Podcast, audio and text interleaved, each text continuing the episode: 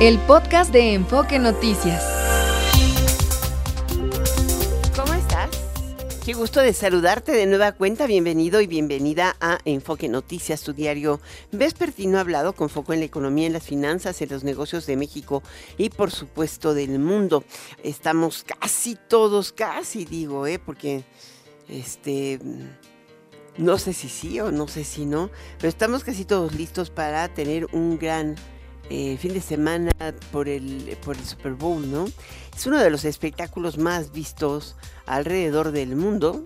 El Super Bowl eh, hoy eh, será jugado entre Kansas City y, y los 49 de San Francisco.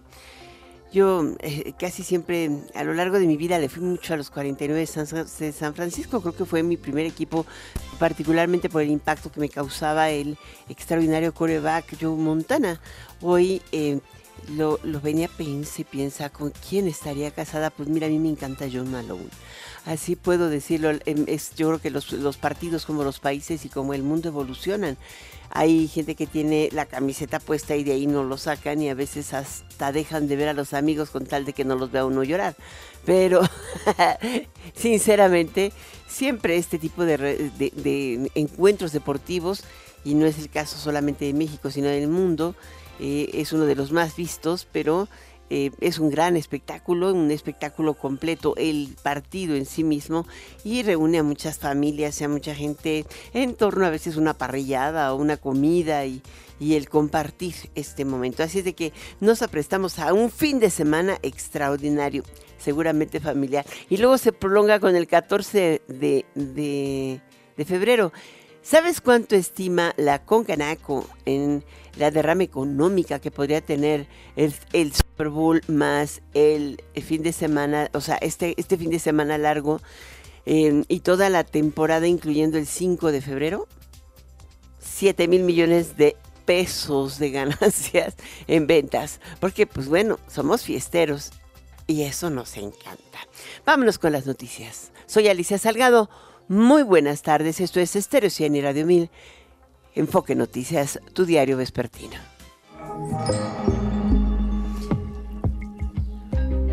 Fíjate que el impacto por fallas en el sistema informático de aduanas se estima en 3 mil millones de dólares, de acuerdo con el Consejo de la Industria Maquiladora y Manufacturera de Exportación, INDEX, pues afectaron operaciones diarias de ventas y compras, o sea, de importaciones y exportaciones, con un valor de 980 millones de dólares. Eso es lo que se comercia en solo esta frontera con Estados Unidos. El SAT y, em, y el sistema de aduanas confirmaron que volvió a la normalidad la operación del módulo de exportación eh, luego de los dos días en que estuvo intermitente y se provocaron congestionamientos por la lentitud de la realización de los trámites que deberían, debían ser físicos. Esta fue la razón. Oscar Terviño de la Cerda, vicepresidente de Asuntos Fronterizos de la Confederación de Asociaciones de Agentes Aduanales de la República Mexicana, la ACAREM, señaló que los problemas tecnológicos y de validación de pedimentos se están manejando electrónicamente y no hay problema ahorita ya, no hay problema técnico alguno.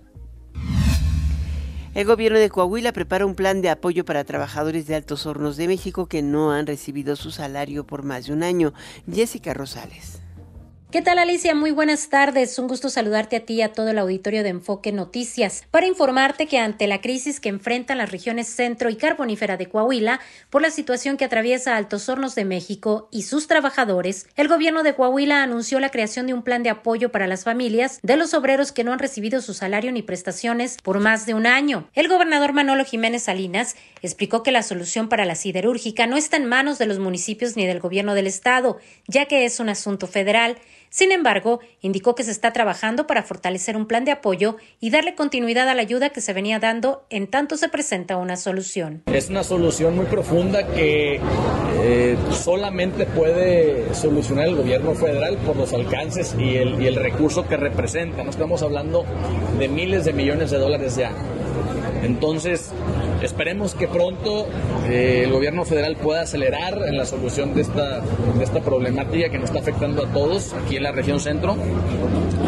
Y nosotros mientras vamos a hacer algunos proyectos o más bien dicho, vamos a presentar en el seno de este consejo, pues un plan para o seguir apoyando, porque ya los hemos venido apoyando, pero un plan para seguir este apoyando. Ahí lo presentamos, ahí lo presentaremos. Ya estamos, ya están hablando con ellos, el secretario de gobierno a través de la oficina está hablando con ellos, hay toda la disposición de apoyarlos, de sumarlos al plan emergente. Jiménez Salinas dio a conocer que es a través de la Secretaría de Gobierno que se está platicando con los trabajadores y sus familias para conocer sus necesidades y en qué rubros será posible ayudarlos. Informó que será la próxima semana a través del Consejo Ciudadano de Seguridad y Desarrollo Económico de la región centro cuando se presente el apoyo de este plan emergente para los trabajadores y sus familias. Este es mi reporte desde el estado de Coahuila. Muy buenas tardes.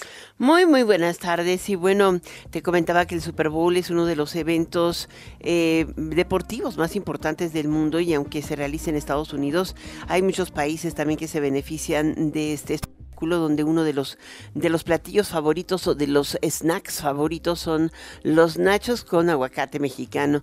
Entre el aguacate de, de, de Michoacán y el aguacate de Jalisco prácticamente se llevan el 82% del mercado estadounidense del Super Bowl. Eh, no nada más tiene que ver con lo que se consume dentro del estadio, sino en todas las casas y hogares de los Estados Unidos. La exportación de aguacates es, y de hecho, eh, uno de los, eh, de los bienes eh, que mejor, de, ¿cómo le llaman? El oro verde, ¿no?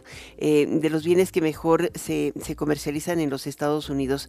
Corteva Agriscience, una empresa agrícola internacional eh, que habla de, de, las prácticas y la sostenibilidad en desarrollo científico, comentó que la cifra de aguacate, de aguacate mexicano exportado es muy probable que llegue al número histórico de 75 mil toneladas con agua y sin agua y con narco y sin narco. O sea, qué impresión, 75 mil toneladas de exportación.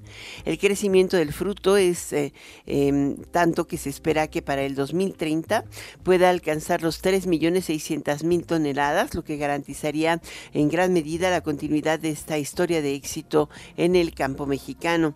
Em, hay un tema que ha sido un desafío importante, el desafío del transporte del aguacate, pero hoy el gobernador de, Michoacán se puso mucho las pilas, igual que el de Jalisco, y eh, junto con la Secretaría de la Defensa estuvieron evitando la serie de, problemáticas que se dieron en años pasados para poder transitar en las vías que conectaban, porque el cártel Jalisco Nueva Generación y la familia michoacana impedían la salida del aguacate.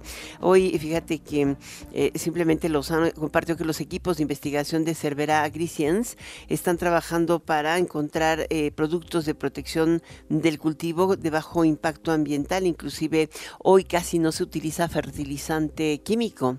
Es interesante la forma en que eh, ha mejorado la capacidad de producción, eh, son cada vez más verdes, em, perjudican menos al medio ambiente y cada vez son más sabrosos. Los llevan hasta de China, ¿me crees? Pero no saben dulces. El aguacate mexicano es la mantequilla de mantequilla. ¿Tú qué opinas? Impresionante, ¿verdad? 75 mil toneladas. Vamos a seguir con este tema más adelantito.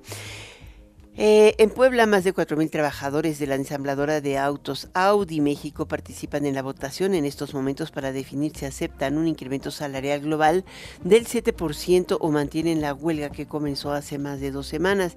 Estaremos muy atentos a lo que nos dice nuestro corresponsal allá en Puebla, que pues es un, es un evento de importancia, el tema de la huelga en la, en el, en la empresa Audi.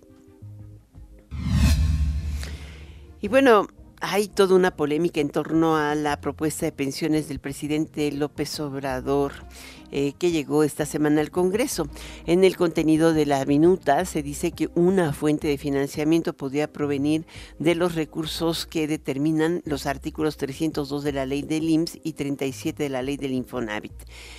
Em, esos artículos que dicen, bueno, que, eh, que cuando eh, los fondos para el retiro no, no son reclamados, o sea, no son asignados a una cuenta en particular y se quedan ahí asignados o también los fondos de vivienda. Digamos, el patrón pagó el Infonavit de un, eh, de un, eh, eh, jornalero o de un albañil en la industria de la construcción, pero él no se ha dado de alta o no ha hecho todo el proceso para poder jalar la cuenta y unificar sus recursos, se quedan separados en esa cuenta y si después de 10 años no lo reclaman, pueden pasar a, eh, a un fondo. Eh, siempre deben estar disponibles porque alguien los puede reclamar en su vida. Pero si no se reclaman, pues eh, resulta que ahí hay un guardadito y que eh, lo que está proponiendo la iniciativa del presidente es que el, instituto pueda disponer del dinero sin necesidad de, que medie resolución judicial y que tanto el IMSS como el INSTE se queden con la lana de aquellos aforados que no la reclamen para poder sufragar el subsidio este, o, subsidiar a los trabajadores que se van retirando y que no alcanzan el mínimo garantizado. ¿Cómo la ves? Interesante, ¿no? O sea, ya encontramos el peine con los recursos de los afores. Debería ser que las afores mismas no es el trabajador el que lo reclame, sino en función de la persona y su CURP se deberían asignar pero siempre mantienen los números separados, no sé por qué. El número de seguridad social con el número de la CURP, con el número del INE, con el número del pasaporte. Y eso hace que muchas veces los mexicanos no tengamos capacidad de reclamar inclusive lo que a veces dejan en las cuentas, eh, en las cuentas bancarias. O sea, tú deberías tener una cuenta única y sobre ella moverte, ¿no? Pero bueno, eso no lo proponen. No, no, jamás. ¿No? Bueno. Fabricantes de armas estadounidenses llevarán a la Corte Suprema la demanda que presentó el gobierno de México en su contra por 10 mil millones de dólares que los responsabiliza de facilitar el, el, tráfico de armas a los cárteles de la droga.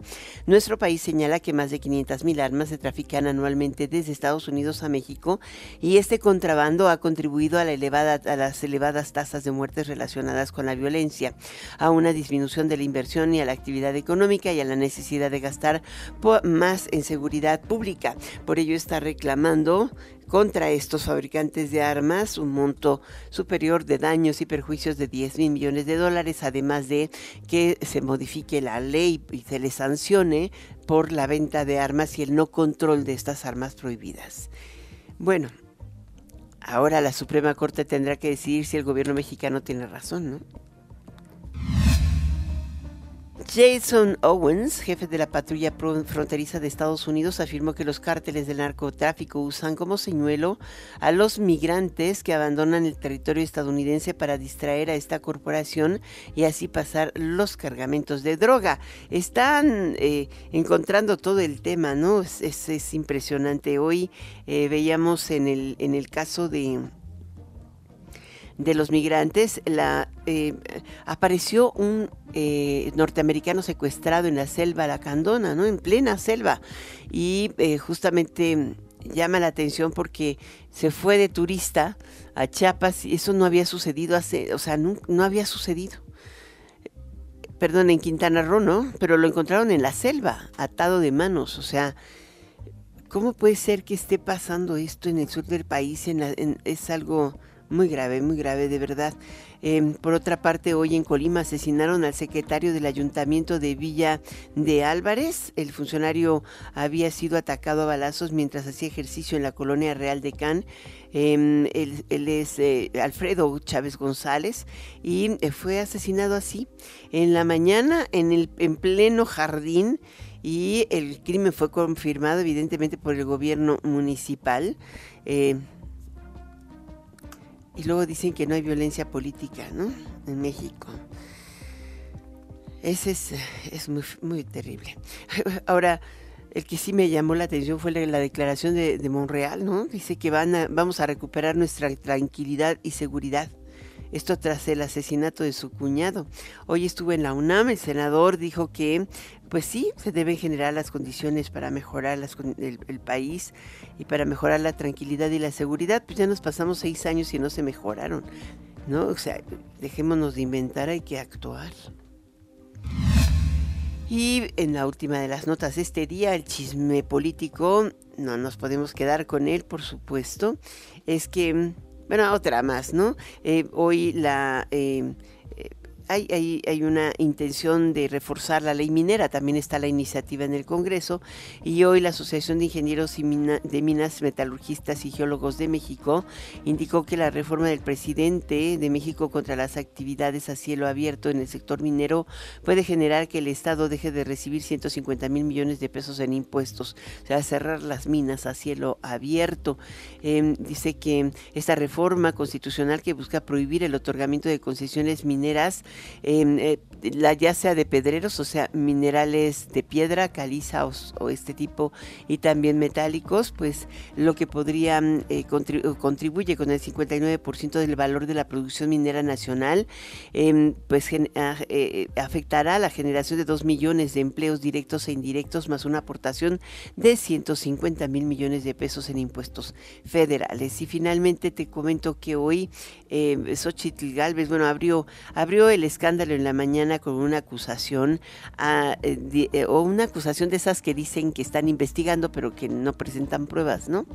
Eh, y que lo investigan por actos de corrupción o lavado de dinero en la UIF al coordinador de campaña o delegado de la campaña de Xochitl Galvez de Nuevo León, Francisco Cienfuegos él había apoyado de forma importante a Morena y a Movimiento Ciudadano en la operación que llevó a Samuel García finalmente a la gobernatura. Y hoy pues está sumándose al equipo de Xochitl Galvez, entonces te puedes imaginar todo lo que quieras y pues ahí está. Entonces hoy dice ella que eh, pues no tiene pruebas o contundentes o evidencia contundente de, actos de corrupción por parte del, PRI, del priista y que este no podría formar parte de su equipo de campaña si hubiera pruebas contundentes. Así como dice el presidente, pruébenmelo, ¿no? pues más o menos. A ver, escuchemos lo que dice Xochitl. En este momento no tengo ninguna evidencia más que una filtración, más que una posible investigación de que esta persona ya haya sido declarada culpable de lavado de dinero. No existe una contundencia. Hmm. No hay, no hay, no hay. Bueno, bueno, ¿cómo ves? Te este, digo que sí es un tema importante porque no se puede, no se puede decir. Si no tienes pruebas, no puedes hablar. Entonces, lo que sí te puedo dar es el trasfondo, ¿no? O sea, es una gente que ha estado trabajando en la operación electoral y que primero se lo convencieron de un lado, ahora le convencieron del otro y pues ahora sí lo acusamos. Ya te das cuenta. Vámonos a un corte, regreso enseguida. Bueno, uno de los em, temas importantes del Super Bowl 2024 es el impacto que puede tener en el negocio minorista en México, te lo decía. Eh, pues aunque eh, hoy sabemos todo está listo para la edición 58 eh, del Super Bowl este domingo en Las Vegas, ahí en donde se enfrentan San Francisco y Kansas City, los 49ers y los Chiefs. Y, pero fíjate que en México, en particular en México, tiene un impacto importante también. Se estima que hay un aumento aproximado aproximadamente eh, de 7% en la audiencia global, en el market share. Y también en la comercialización, el retail es impresionante. se venden joyas, este, artículos de jardín, belleza y salud, teléfonos y comunicaciones. Pero lo que más se vende son carnes, papas fritas, aguacates, este, botanas, refrescos y cervezas. ¡Qué impresión! Vámonos ahora con nuestra primera entrevista de esta tarde, Carlos Martínez Velázquez, director general del Instituto Nacional de, no, del Instituto del Fondo Nacional para la Vivienda, el Infonavit para los trabajadores. ¿Cómo estás, Carlos? Hola Alicia, qué gusto y saludos al auditorio. Tiempo a que no platicábamos, ¿no? Así es, ya nos tenemos muy olvidados. Oye, a ver, cuéntame, esta propuesta del presidente López Obrador en materia de vivienda es interesante, pero a la vez uno dice, bueno, no son recursos del instituto, son recursos de los aforados, serían ellos los que los que deben decidir si evidentemente en el consejo y todo lo demás si si si el instituto puede regresar a, construir vivienda que en algún momento fue construcción constructor y fue un desastre, se acabaron hasta los fondos y por el otro lado, también si el trabajador en lugar de comprar puede rentar con los recursos del Infonavit, ¿no? Bueno, Alicia, es una propuesta eh, novedosa, eh, Fíjate que estuvimos eh, viendo, el Infonavit realmente nunca construyó de manera directa, encargaba la construcción eh, entre los 70 y los eh, principios de los 90, eh, licitaba o hacía concursos ah, de construcción o la asignaba a unas cosas que se llamaban promociones de vivienda. Entonces realmente nunca construyó de manera directa, esta sería la primera vez que lo haría. Y en segundo lugar, eh, la reforma propone que esas viviendas que se construyan entren en esquemas de arrendamiento eh, social eh, a favor de los trabajadores. Y yo creo, Alicia, eh, que es una forma de ver una inversión más del Infonavit. Es decir, al no cambiar la esencia del instituto, ahora el manejo por cuentas pues individuales. ¿no? Porque al final de cuentas es una hipotecaria y lo cambias a una constructora y a una arrendadora. inversiones. Eh, porque tienes hoy inversiones en hipotecas, tienes inversiones en valores, 25% del fondo está invertido en distintos valores, incluidas fibras de renta, por ejemplo, secades, etcétera, y otra forma de invertirlo sería también en estos esquemas de renta eh, social. Yo lo veo como algo complementario a lo que hace hoy el Infonavit y que precisamente por ser parte del sistema de ahorro de retiro estaríamos obligados a dar eh, un retorno a esas inversiones contrario a lo que sucedía antes de, del 97, donde el Infonavit era un fondo común y por lo tanto no tenías estas obligaciones eh, que te da ser parte del SAR. Mm. ¿Y qué lo podría garantizar? Bueno, y si ahorita yo, yo a ti sí te creo, porque tú eres una persona súper honesta, pero, pero no todo el mundo ha sido honesto bueno, la naturaleza humana difícilmente la vamos a controlar a través de la ley, Alicia, pero... es que justamente, no sé, no era el constructor, pero con los promotores o las promociones de vivienda se agotaron las reservas del Infonavit. Bueno, el 97 fue un año, el, el año más complicado financiero del Infonavit fue precisamente en el 97, eh, donde tuvo que tener una intervención fuerte la Secretaría de Hacienda. No, pero creo que ya estamos en otro tiempo y tenemos unas finanzas sanas y sólidas como para invertir en esto. Pero ¿tendrían experiencia? ¿Tendrían que desarrollar una constructora y una arrendadora? Yo creo que se puede, eso se podría reglamentar en la parte de la legislación secundaria y se podrían buscar esquemas de participación con públicos o privados eh, para poder hacer esquemas tan viables. Yo creo que lo más importante es que la vivienda que haga el Infonavit sea vivienda que se necesite, eh, proyectos que tengan sentido, ya sea el desarrollo industrial urbano de una ciudad, eh, y que tengan rentabilidad a favor de los trabajadores. Si no cumplen esas condiciones, pues puedes tener la facultad en la ley y no ejercerla, pero siempre se, se vuelve, eh, al tenerla, se vuelve una presión competitiva en el mercado. Porque si tú puedes incidir, eh, por ejemplo, el costo de financiamiento, hoy un constructor tiene que salirse a financiar al mercado a tasas del 25%. El Infonavit tiene un costo de fondeo sintético porque tiene que pagar rendimiento a los ahorradores, pero ese costo de fondeo es menor al que enfrentan los constructores. Entonces creo que eh, tener la, la posibilidad de hacerlo, eh, si lo haces bien, pues puede tener ventajas y puede redundar en beneficios incluso para los privados. ¿Y por qué entonces no fondear la construcción de vivienda? Y supervisarla, que el tema es ese. O sea, les acabaron dando licencia para invertir en, la tierra de nadie, ¿no? Y decían que se necesitaba ahí. Exacto, lo hemos platicado muchas veces tú y yo, Alicia, tenemos un chorro de viviendas abandonadas precisamente porque construyeron en las periferias sin servicios ni nada, ¿no? Entonces creo que los extremos de cualquier modelo son malos y se tendría que buscar algo que tuviera sentido eh, para los trabajadores y como tú bien lo decías al principio, se tiene que asegurar siempre el retorno a favor del ahorrador. Sería como ponerle este candado que le pusieron a las Afores, ¿no? Me tienes que entregar un rendimiento de al menos 2% real. Exacto, bueno, nosotros... En tener un superadministrador y un vigilante del administrador y un, un sistema de vigilancia brutal, porque la verdad es que sí ha habido mucha corrupción. La, la tercera, a ver, si tú construyes así, Carlos, estamos platicando con Carlos Martínez, el director del Infonavit, si, si fuera el caso, esta oferta de vivienda bajaría los costos de las rentas, bajaría los costos de la vivienda en México que están disparadísimos? Yo te diría, Alicia, que los proyectos que se hagan, nosotros tendríamos una ventaja, tenemos menores costos financieros para desarrollar y por lo tanto podría haber vivienda más asequible. pero creo que lo importante es la posibilidad de la renta. Eh, la reforma que se está proponiendo, eh, el esquema de arrendamiento viene controlado a máximo 30% del salario del trabajador y creo que si habría trabajadores que no cuenten con la capacidad de comprar una casa de 700, 800 mil pesos, pero que sí podrían soportar un descuento del 30% y acceder a una vivienda en arrendamiento. Eso me parece también muy interesante porque se abre un derecho adicional eh, del trabajador y el Infonavit como un fondo a largo plazo puede esperar rendimientos a más largo plazo que a lo mejor una constructora privada que desea rendimientos al primer año. ¿Y no podrían encontrar algún esquema utilizando la vivienda disponible e, y, que, está siendo pagada como un patrimonio por muchos trabajadores, sobre todo de los trabajadores que tienen uno o dos años y les ofrecen su vivienda, eh, aunque trabajen en Tlalpan, se las ofrecen en la salida de Metepec, ¿no? O sea, es una, es una manera de decirlo, y van y se la compran.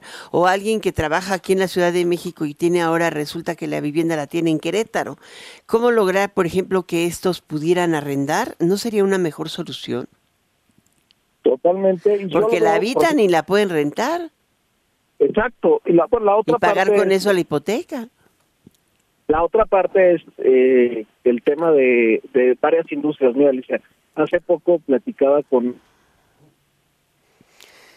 y ellos, por ejemplo, eh, donde, donde se siembran las hortalizas, ningún constructor privado le sale rentable hacer vivienda, simplemente porque son eh, comunidades dispersas y la actividad industrial de las hortalizas tiene alta rotación. Mm. Por ejemplo, ahí tendría sentido, me lo proponían ellos, me decían, yo te doy el terreno y tú haces una administradora de vivienda en renta.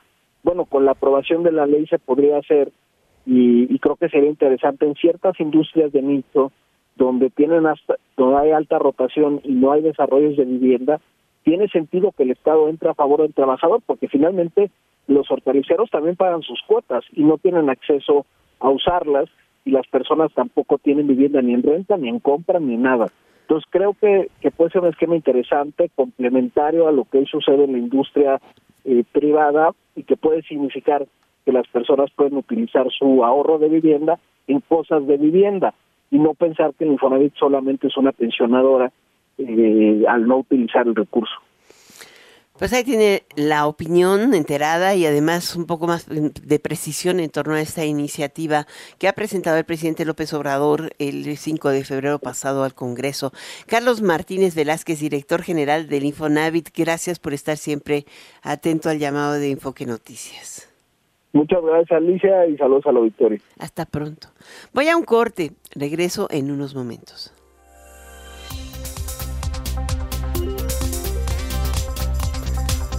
Tenemos en la línea a Luis Carlos Ugalde, director general de Integralia Consultores. ¿Cómo estás? Qué gusto de saludarte, Luis Carlos. Hola, Alicia. Muy buenas tardes. Eh, abrí el noticiero prácticamente como todos los días, señalando un asesinato más ahora en Colima. Pero Ustedes acaban de emitir el primer reporte de violencia política. Esta puede ser un jugador eh, terrible en el proceso electoral en curso. Lo es desde hace mucho tiempo y cada vez es más importante, eh, al extremo de que el mayor riesgo de sobrevivencia de la democracia mexicana eh, es el crimen organizado. En muchos territorios del país eh, ya no hay voto libre por la sencilla razón de que el crimen organizado define quiénes son los candidatos, define quiénes son los ganadores, define a los perdedores, eh, fondea de manera ilegal campañas, eh, altera votaciones si le conviene el día de la jornada, ejecuta candidatos y cuando eso ocurre, pues ya no hay voto libre. Es decir, la democracia se nos está erosionando en aquellas zonas donde el, donde el crimen organizado manda y como tú sabes, cada vez son más regiones en varios estados del país donde lo que manda es el jefe del grupo delincuencial eh, principal. Esa es la realidad. Que haya o no haya ejecutados, muertos, como hubo en Colima y como hubo en Zacatecas tan solo en los últimos días, pues es una faceta, pero en buena parte de las ocasiones, Alicia, el crimen organizado somete de manera silenciosa, eh, de manera este, voluntaria a las comunidades, a las poblaciones que ya saben que quien manda y quien les da dinero y quien los sostiene es el crimen organizado. Entonces es, en los hechos, la autoridad moral, política en muchos lugares.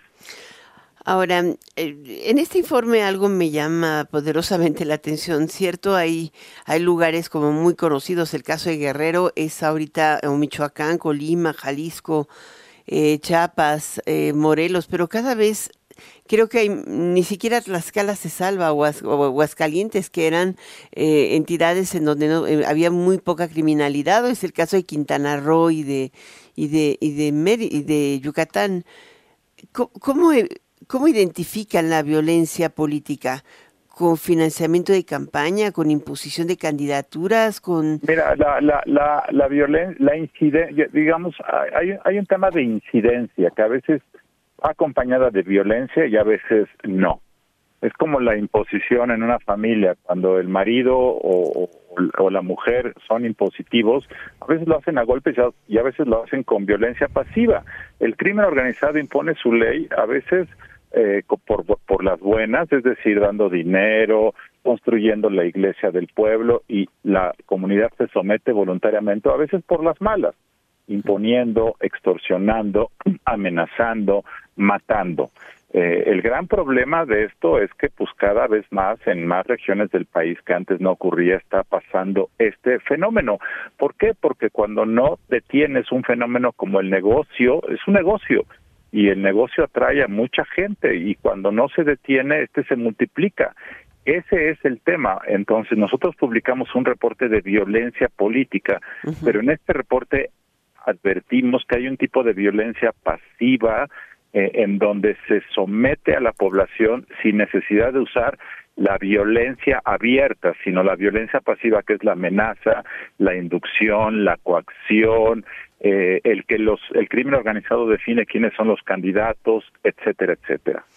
Ahora, esta disputa de grupos criminales por el control de territorios eh, puede ser por narcotráfico, pero también puede ser por tráfico de personas o inclusive por, por em, eh, secuestro o por el cobro de piso. O sea, está llegando a niveles extraordinarios, pero eso no los ves en las cifras de o las estadísticas de seguridad pública la seguridad pública ha seguido usando como su indicador líder homicidios eh, o tráfico de drogas o de comisos, pero cada vez más, como tú dices, eh, el crimen organizado abarca extorsión, abarca tráfico de personas, abarca eh, el control de la distribución de medicamentos, la, el cobro de piso en mercados populares, eh, la venta de cerveza, la regulación de las ferias populares, es decir, el negocio se está expandiendo y entonces, pues ya, no, o sea, eh, que cuántos muertos hay eh, ha sido siempre como el indicador de dónde está fea la cosa,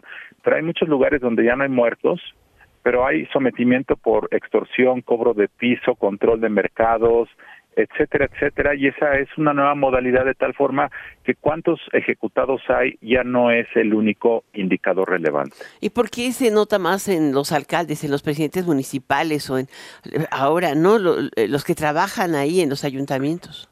Porque ese es el ámbito de el ámbito de gobierno y el ámbito territorial donde el crimen hace negocio.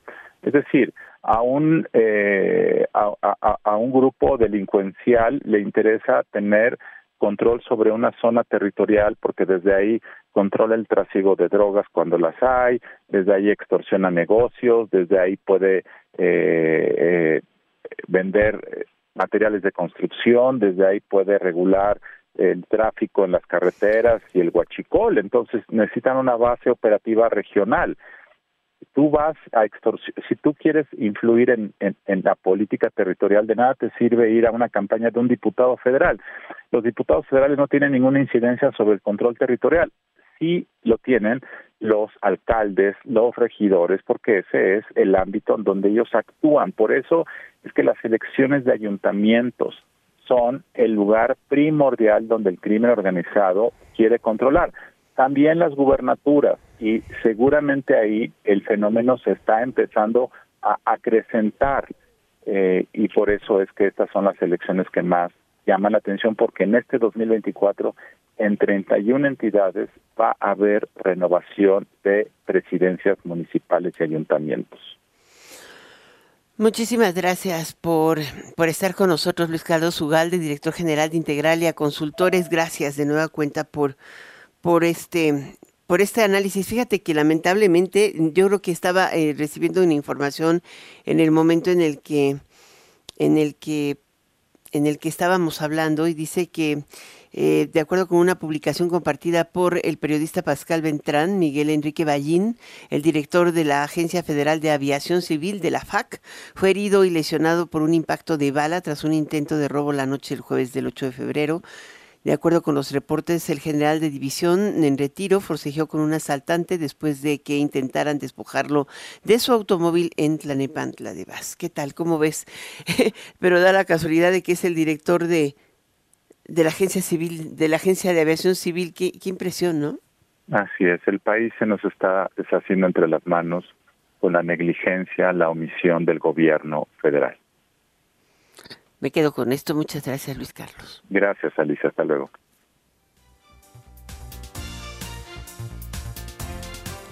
Qué cosa, ¿no? Me impactó. Es que yo acabo de hablar con él hace dos días. Bueno. Vamos a un corte, regreso enseguida.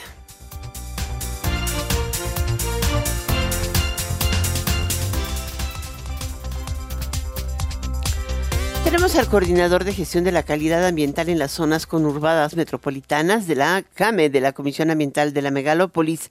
Él es Ramiro Barrios Castrejón. ¿Qué tal, Ramiro? ¿Cómo estás? Alicia, muy buenas tardes a ti y a tu auditorio como que de pronto estamos viendo ya el cielo muy, muy oscurito, muy cafecito, ¿no? Estamos entrando ya en plena temporada de ozono 2024 en la zona metropolitana. ¿Qué es lo que se está tomando de decisiones para contener el impacto, sobre todo en materia de salud? Sí, fíjate que esta tarde hubo una conferencia de prensa organizada con las Secretarías del Medio Ambiente del Estado de México, de la Ciudad de México y la Secretaría del Medio Ambiente Federal y la, y la CAME para dar a conocer eh, diferentes acciones que se están haciendo para reducir emisiones, digamos, de manera cotidiana. Aquí algo que es muy importante señalar es que la ciudad, toda la zona metropolitana del Valle de México, ha crecido de manera constante desde los años 90 y aún así la calidad del aire ha mejorado a pesar del incremento en el número de viviendas, en el número de población, en el número de vehículos. De todas maneras, pues siempre faltan acciones eh, para que nos ayuden a llegar todavía a una calidad del aire mejor. La calidad del aire que tenemos ahora es mucho mejor que lo que teníamos en los noventas, sin embargo todavía no es la calidad del aire buena que, quisiéramos tener, ¿no? Entonces, ¿qué es lo que se dijo hoy en esta conferencia? ¿Qué tipo de medidas se van a tomar? Sí, además de estas medidas que se hacen, digamos, a nivel de las eh, autoridades de manera rutinaria para prevenir emisiones. Como la suspensión de autos y eso, ¿no? Además, se están tomando medidas eh, específicas para el caso de que se decrete una contingencia ambiental. Y también, ¿sabes que Se invita mucho a la población a tomar conciencia sobre cómo las acciones rutinarias del día a día pueden ayudar también a mejorar la calidad del aire.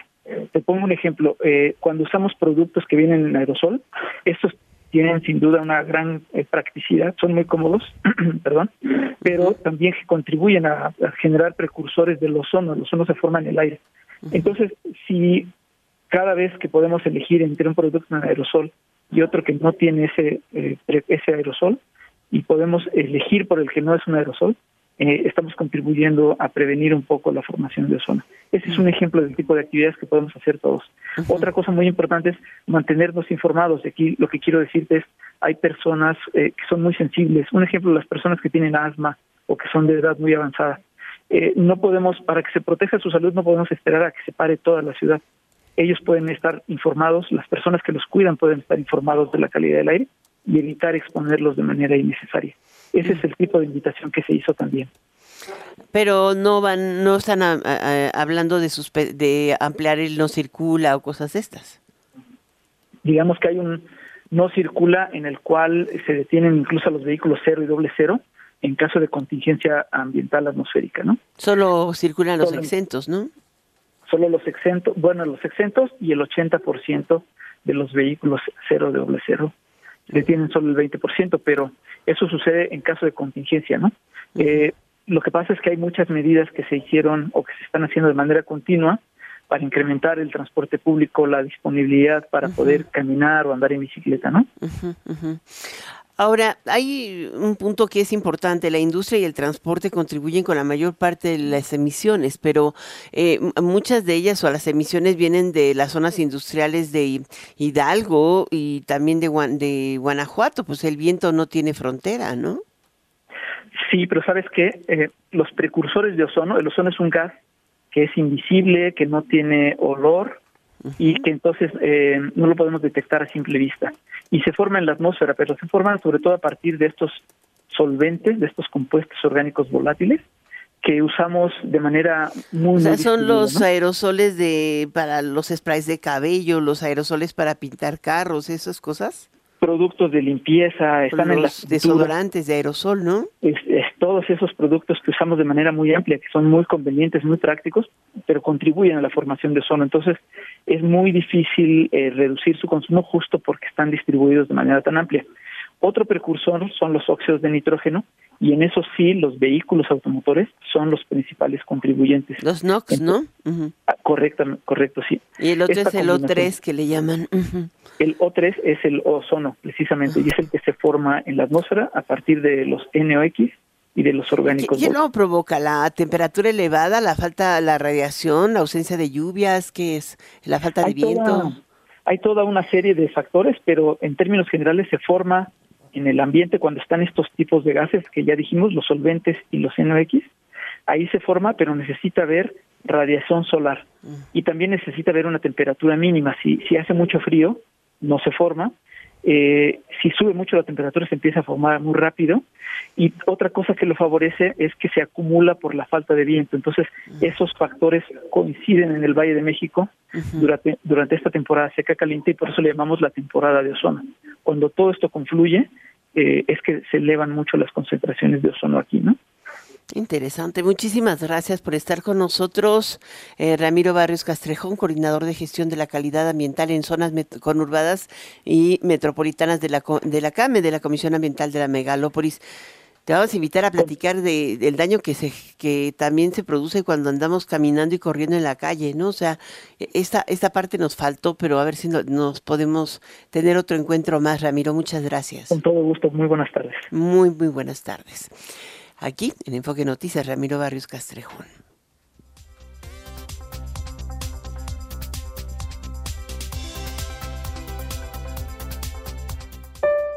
Vinos y Gourmet con Pilar Meré en Enfoque Noticias.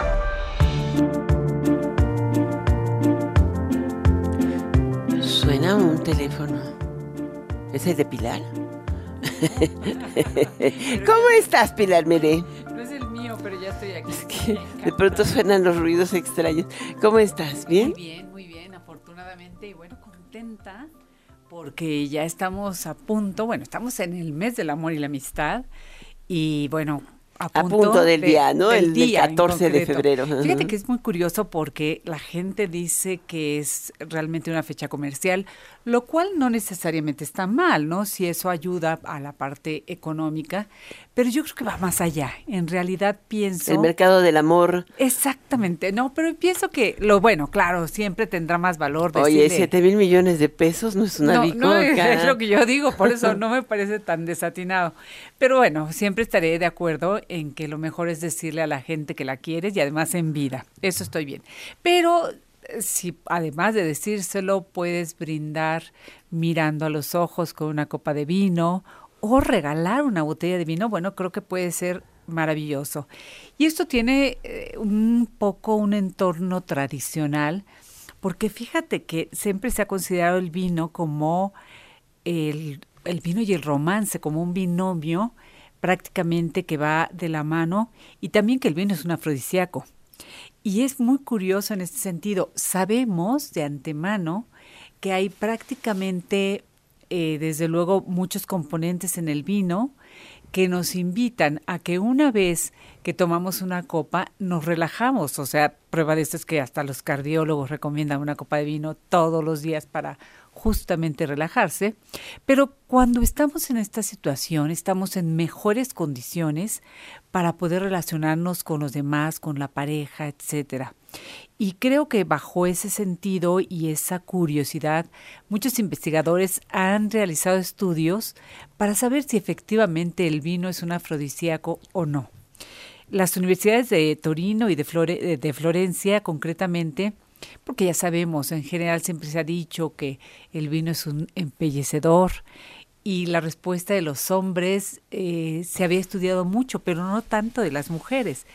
Y este, en esta investigación que se hace en la Universidad de Torino, con obviamente estudiando la respuesta de varias mujeres, bebedoras, no bebedoras, etcétera, siempre claro, bajo el entorno que no sea excesivo, porque sí creo que si bien la afirmación de el vino es parte del romance, también en exceso puede ser francamente deplorable el resultado. Pero entonces esta investigación resulta que arroja que dos copas de vino tinto eh, dio como resultado mejores puntuaciones en ese grupo de mujeres de las que bebían en cuanto a su respuesta sexual. Mm. Y esto involucraba incluso asunto físico, es decir, mejor lubricación, etcétera. Eh, se cree que parte de este, estos resultados tienen que ver con los polifenoles mm. y también con los flavonoides. Hasta hoy han llegado a eso. O sea, por eso el amor y la amistad es tan fuerte tomando vino. Es que sí, o sea, que hay que pensar que sí, sí ayuda, sí invita, sí motiva. Nada más que, reitero, no hay que excederse porque finalmente creo que la línea puede ser muy sutil y entonces en lugar de tener un grato momento puede ser bastante desagradable. Pero al final del día, aunque las investigaciones hasta hoy no son totalmente eh, comprobadas, o sea, se acercan, su función es esa, tratar de investigar. Lo cierto es que en el día a día pensamos y creemos que también es parte de un buen regalo. ¿Y qué vinos tienen más polifenoles? Bueno, los que tienen más polifenoles eh, van a ser en general los tintos, tienen muchos más que en el, blanco, de los blancos, que son un o las burbujas. Sí, bueno, las burbujas yo creo que ya lo platicábamos en otro programa. Yo creo que también además hay un tema de respuesta personal, pero definitivamente de sutileza en cuanto a los resultados. Así que no estoy segura si el vino es afrodisíaco o no. Creo que la respuesta es definitivamente siempre cuando brindamos con una copa de vino muy agradable. Buen regalo para el 14 de febrero porque además un vino no solamente es un buen regalo, sino se comparte. Muy bien, yo creo que me quedo con esa, se comparte y además te hace feliz, feliz. Eh, le va endorfinas. Muchísimas gracias, Pilar Meré. Nos vemos la próxima semana. Nos contarás cómo te fue con los regalos del 14 de febrero. Prometo hacerlo. Muy bien. Es momento de ir al cierre ya de este programa. Fíjate que em, hoy en la mañana, en entrevista con eh, Mario González, Ochitl Galvez negó que durante su gira por Estados Unidos, que concluyó el miércoles, fuera a entregar el país como la acusan, advirtió que el clima de, violencia que vive de cara al próximo proceso electoral eh, es lo que realmente se está denunciando. La panista afirmó que hay un retroceso en el INE, pues em, han renunciado funcionarios que tenían amplia experiencia y se han nombrado o ha llegado a las autoridades electorales. Todo esto, ¿por qué? Pues porque al solicitar al Magro su, la presencia de observadores ha sido muy cuestionada. Escuchemos lo que dijo México ya se daba por hecho que era un país donde habría elecciones limpias, democráticas. Se había avanzado muchísimo en el INE pero hoy hay un retroceso, es la verdad, hay un retroceso, la autoridad electoral está un poco cooptada por estos pleitos internos de que no se ponen de acuerdo ah, en el nombramiento de los directores, han renunciado gente que tenía mucha capacidad técnica, trayectoria, servicio profesional de carrera y se están poniendo gente allegada. Yo, yo espero que tengan la experiencia. Por ejemplo, la persona que va a ser el PREP, pues el PREP siempre ha sido muy preciso. Ahora con la llegada de este nuevo personaje, pues no sé si tenga la experiencia y el conocimiento. De que va a ser una elección cerrada, no hay duda. Ahí lo tiene. Bueno, y la última, la Secretaría de Salud emitió un aviso epidemiológico a la población en las unidades hospitalarias para identificar casos sospechosos de sarampión o rubiola. Y es que la primera semana de febrero se han detectado 140 posibles contagios sin ser confirmados hasta el momento. Los dejo, es fin de semana, fin de semana de amor y amistad, claro está, de Super Bowl. Recuerda que Enfoque Noticias te invita a seguir con nosotros con Dani Urreta en Golden Hits por Stereo 100 y Radio 1000. Soy Alicia Salgado, muy muy buenas noches, excelente fin de semana. Nos tenemos una cita el próximo lunes a las 6 de la tarde en punto. Disfrútate, disfruta. El podcast de Enfoque Noticias.